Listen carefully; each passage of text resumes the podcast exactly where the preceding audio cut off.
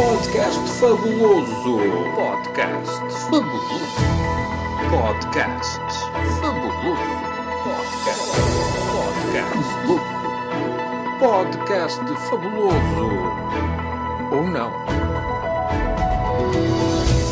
Olá, bem-vindos a mais um podcast fabuloso, onde fazemos a análise rigorosa da semana política, ou não, com a voz de Luís Tiago e a sonorização de Tiago Luís.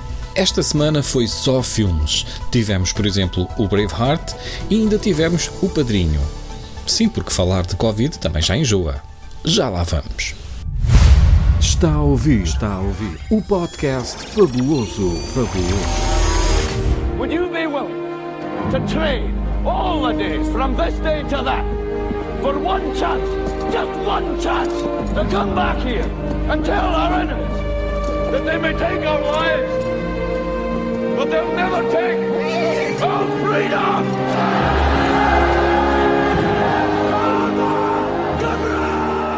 Este é Mel Gibson, na sua performance no filme de 1995 Braveheart, O Desafio do Guerreiro, que ganhou 5 Oscars da Academia. E esta semana tivemos, mais concretamente ontem, tivemos um discurso algo semelhante no bairro Alto. Estamos em direto. O que é que tem a dizer? Este é um excerto de uma transmissão ao vivo durante uma festa ilegal no restaurante Lapo, em Lisboa. O dono do espaço lança o rap. Resistir é preciso. Abram os vossos negócios. A liberdade não se pede. Exerce. A liberdade não se pede, exerce-se. Bora lá, malta! E depois o Comando Metropolitano de Lisboa, da PSP, procedeu à identificação e respectivo levantamento de 13 autos de contraordenação aos cidadãos que ali se encontravam em violação do dever geral de recolhimento obrigatório. Os donos do restaurante foram notificados pela PSP, incorrendo numa multa que varia entre os 2 mil e os 20 mil euros. Liberdade.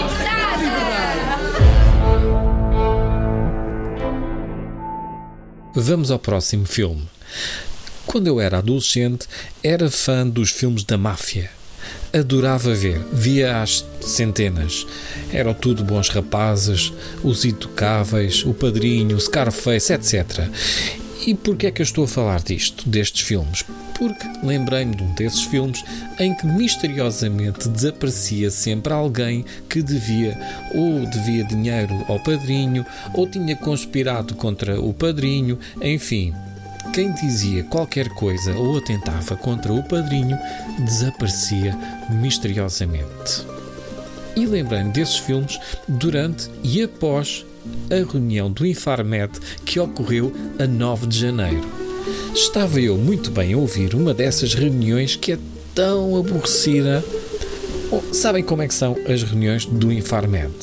chata, longa, demora, sabe? Exatamente, é isso mesmo. A dada altura, depois de ouvir todas aquelas intervenções intermináveis, ouve-se este depoimento. Ora bom, eh, passando agora à segunda parte da minha apresentação, e, e, como eu disse, tinha a ver com uma reflexão sobre estratégia para lidar com esta pandemia. Ahm, eu, eu- eu não posso deixar de dizer que nós tivemos eh, um janeiro muito mau. E as palavras não são minhas, são do Sr. Presidente, eh, são, são do Sr. Primeiro-Ministro. Não, não é Jorge Jesus. Sim, eu sei que parece, mas é Manuel Carmo Gomes, professor da Faculdade de Ciências da Universidade de Lisboa e um dos peritos que o governo escutou e está neste momento a escutar, como vocês podem ouvir, nas reuniões do Infarmed. Eh, o mês de janeiro foi um mês muito mau em termos de saúde pública em Portugal. Eh, eu acho que é obrigação de um epidemiologista fazer uma reflexão sobre a estratégia que nós temos adotado, como é que chegamos a este ponto e o que é que nós poderemos fazer melhor. Eu penso que nós temos, todos portugueses, a obrigação de refletir sobre o que é que podemos fazer melhor para evitar chegarmos à situação em que tivemos em janeiro. E é isso que eu vos proponho, com poucos slides, na segunda parte da minha apresentação. A forma como nós, desde maio, temos vindo a lidar com esta epidemia consiste em ler os indicadores de- da- da- epidemiológicos, que normalmente chegam com atraso, pelo menos sete dias de atraso, é o caso do R, por exemplo, adotar medidas em resposta que parecem ser as adequadas à situação que os indicadores nos indicam. Depois levamos uma semana ou 15 dias para ver o resultado das medidas. Normalmente as medidas não são suficientes, voltamos a tomar mais medidas e, e continuamos nisto. Quer dizer, isto é a chamada resposta gradual ou gradualista à medida que os indicadores que chegam com atraso nos vão dizendo como é que se está se a recordam, logo numa das primeiras reuniões do Infarmed, foi eh, dada a imagem de que este vírus comporta-se como uma mola e nós temos que usar uma mão ou um pé para manter a mola pressionada para baixo. Caso contrário, ele dispara o número de casos exponencialmente, como nós temos visto. Exato, eu lembro-me disso. Era aquela questão de uma mola que podia ser parado com uma mão. Agora, o problema é como é que nós retiramos a mão da mola sem deixar que a mola venha por aí acima?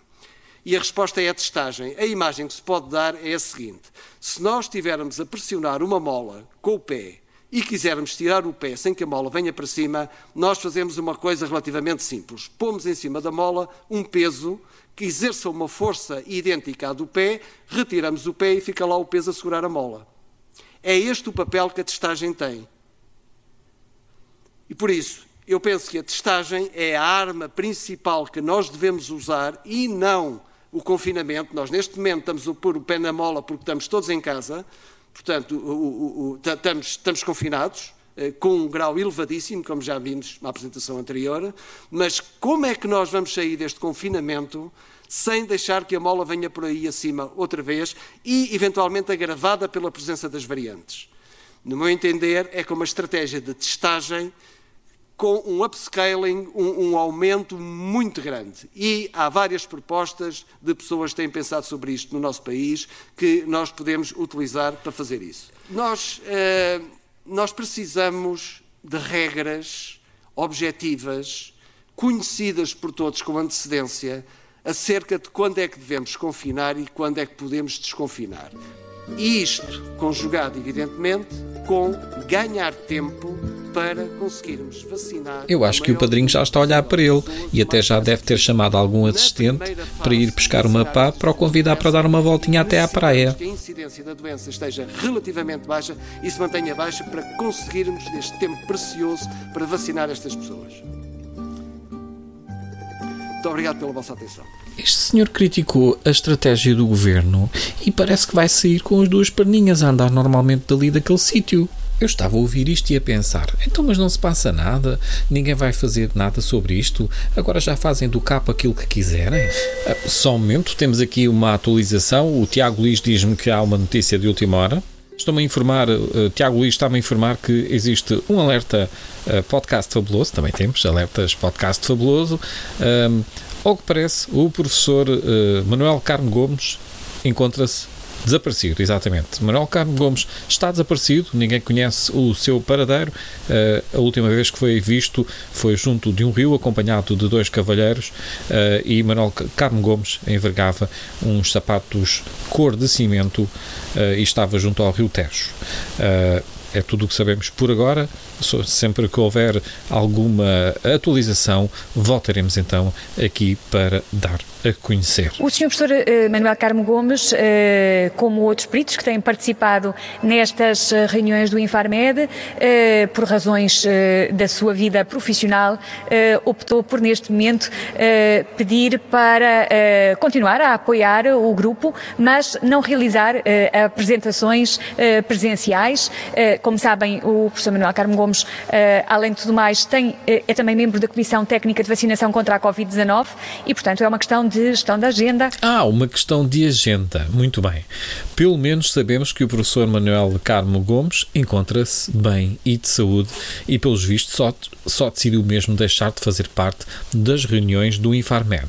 O epidemiologista rejeitou a ideia de que esta sua decisão estará relacionada com o desacordo eh, com as medidas adotadas pelo governo. Não é verdade, isso é exploração política. A senhora ministra até me incitivou a falar, eh, sabia eh, quando e o que eu ia dizer e conversámos antes da reunião garantiu ao público.